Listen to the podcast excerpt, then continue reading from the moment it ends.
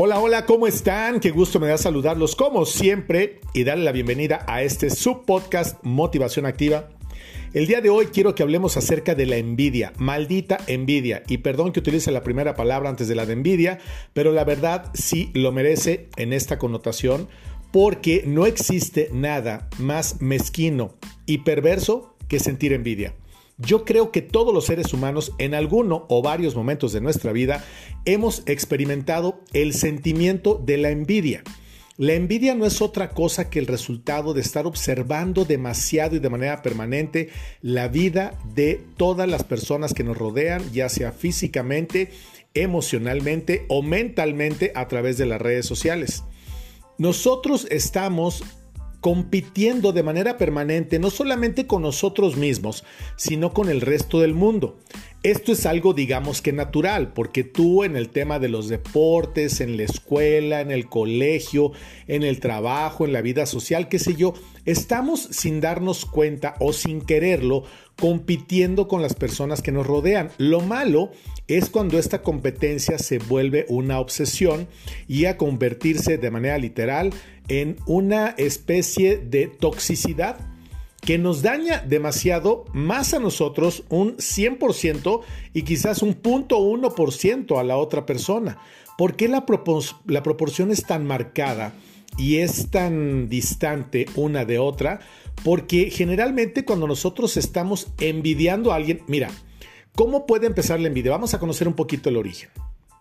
Algo que te puede causar malestar se puede convertir en enojo, ese enojo se puede convertir en coraje el coraje se puede convertir en envidia y la envidia se puede convertir en rencor.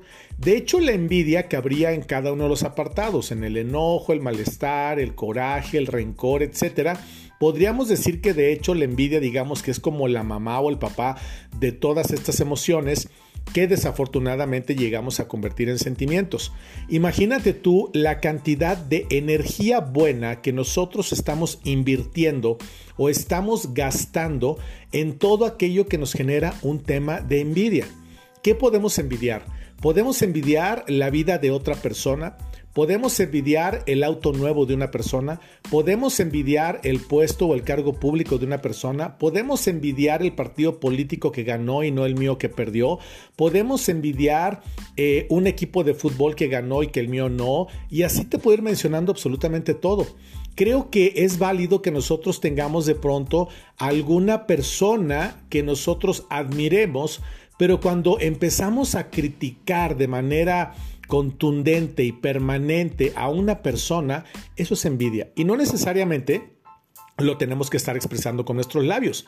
La mayoría de las ocasiones la envidia se queda dentro de nosotros, nos la estamos tragando completamente y entera y en crudo y entonces eso se convierte o se puede convertir en un malestar no solamente temporal, sino permanente.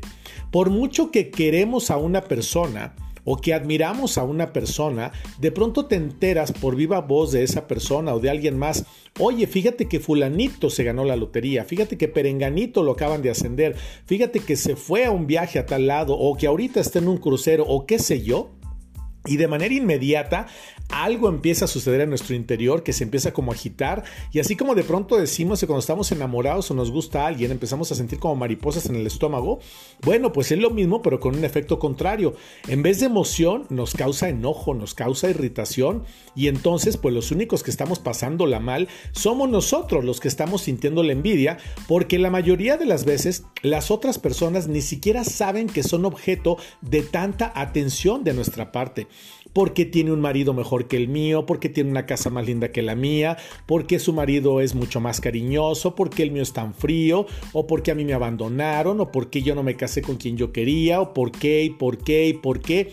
Y siempre estamos buscando un pretexto que más que un pretexto es una justificación. Si yo tengo ganas de tener una casa, un coche, un viaje o una persona como tal o cual, pues entonces lo que debo de hacer es trabajar por ello.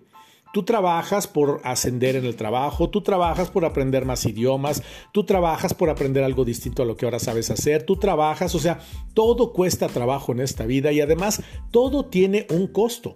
Estar envidiando por envidiar a lo pendejo, como dicen los jóvenes, y perdón por la expresión, la verdad es que no vale la pena porque los únicos que salimos lastimados y afectados somos nosotros, en primera persona, las personas que podemos experimentar un tema de envidia.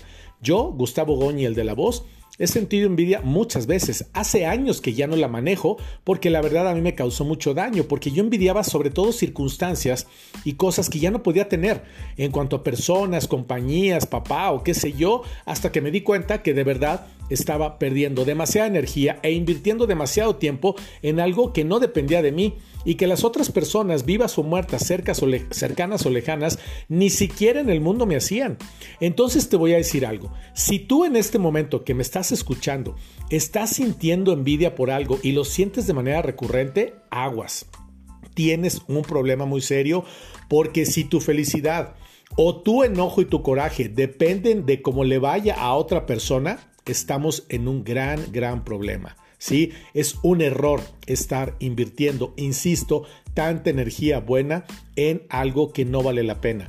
Porque más allá de que la otra persona lo sepa o no lo sepa o se lo puedas decir o expresar, porque hay ocasiones en que mucha gente no lo disimula. Mira, tú ve, por ejemplo, cuando vas a una boda, una fiesta, una graduación, sobre todo las mujeres de pronto son un poco más susceptibles de tener este tipo de celos que pueden convertirse en envidia, porque llega alguien con un vestido despampanante o con una bolsa de marca que puede costar 100 mil pesos, o no, no, qué sé yo, con un novio nuevo, una cosa así, tú volteas y ves a tu esposo panzón y pelón, y alguien que se divorció, se consiguió un marido joven, rico, no sé cuánto, y es natural que digas, ay, yo por qué tengo que estar con este. Bueno, porque este es el que tú elegiste, es con quien has formado una familia, es a quien amas y a quien quieres. Quizás el otro, pues es novedoso, está más joven, quizás esté más guapo, quizás tenga lana y no sé cuántas cosas más, pero finalmente no te puedes enamorar ni de cosas ni de carteras. Hay gente que lo hace, pero qué flojera y qué pena quien tiene que estar enamorado de cosas y no de personas. Entonces la envidia, lo que tenemos que hacer es bien fácil. Ahí te va el consejo mándala al carajo en 1, 2, 3, rapidito, o sea, sin pensarlo, no te des el permiso de estar invirtiendo tu tiempo, tu energía y todo aquello que puedes tener positivo para ti. Qué bueno que le vaya bien a la gente. Mándales buenas vibras, mándales bendiciones. Te voy a dar un consejo que yo apliqué hace años cuando tenía una envidia muy mala leche en contra de una persona que ni siquiera era de México para que nadie se empiece a atribuir este, esta mención. Y yo le tenía una envidia, digamos, de la buena, pero no hay envidia buena, ¿no? No hay envidia buena, todo es mala. Y entonces cuando yo conversé con un padre, un padre español que es un tipazazo, le dije, ¿sabes qué? Me cuesta trabajo controlar el tema de la envidia. dice, todo mundo lo tenemos. Imagínate si te contara yo en el clero y en el Vaticano y en todos estos lugares. Entre más escalas, peor te va y a mayores retos y a mayores envidias te enfrentas. Dice, pero algo que a mí me ha funcionado, me decía el padre, que te puede funcionar a ti, cada vez que tú estés envidiando algo de alguien, sobre todo si es recurrente. De pronto si envidias un coche que pasa, un viaje, eh, bueno, es algo momentáneo, es pasajero y no te causa malestar. Pero cuando ya te hace daño, cuando te afecta, cuando tienes que ir al baño, cuando te duele el estómago, cuando te palpitan las sienes, cuando te da taquicardia y todo eso que sientes que revientas por la envidia y que a veces no sabes ni por qué, aunque sí sabes por qué, entonces lo que tienes que hacer es mandarle una bendición a esa persona. Le dije, ¿cómo? O sea, si me está causando enojo, ¿cómo le voy a mandar una bendición? Dijo, claro que sí, porque las bendiciones empiezan a desinflar ese globo de, coraje, de enojo, de rencor y de todo eso, porque hay que evitar que se convierta en odio, porque el único que se va a ver afectado eres tú y tu cuerpo lo va a gritar con una enfermedad. Entonces, cada que envidies, está, ah, una bendición, una bendición, una bendición, una bendición. Entonces, en vez de cansarte de tanto bendecir, te vas a dar cuenta de la cantidad de veces que estás envidiando a esa persona o a esa circunstancia.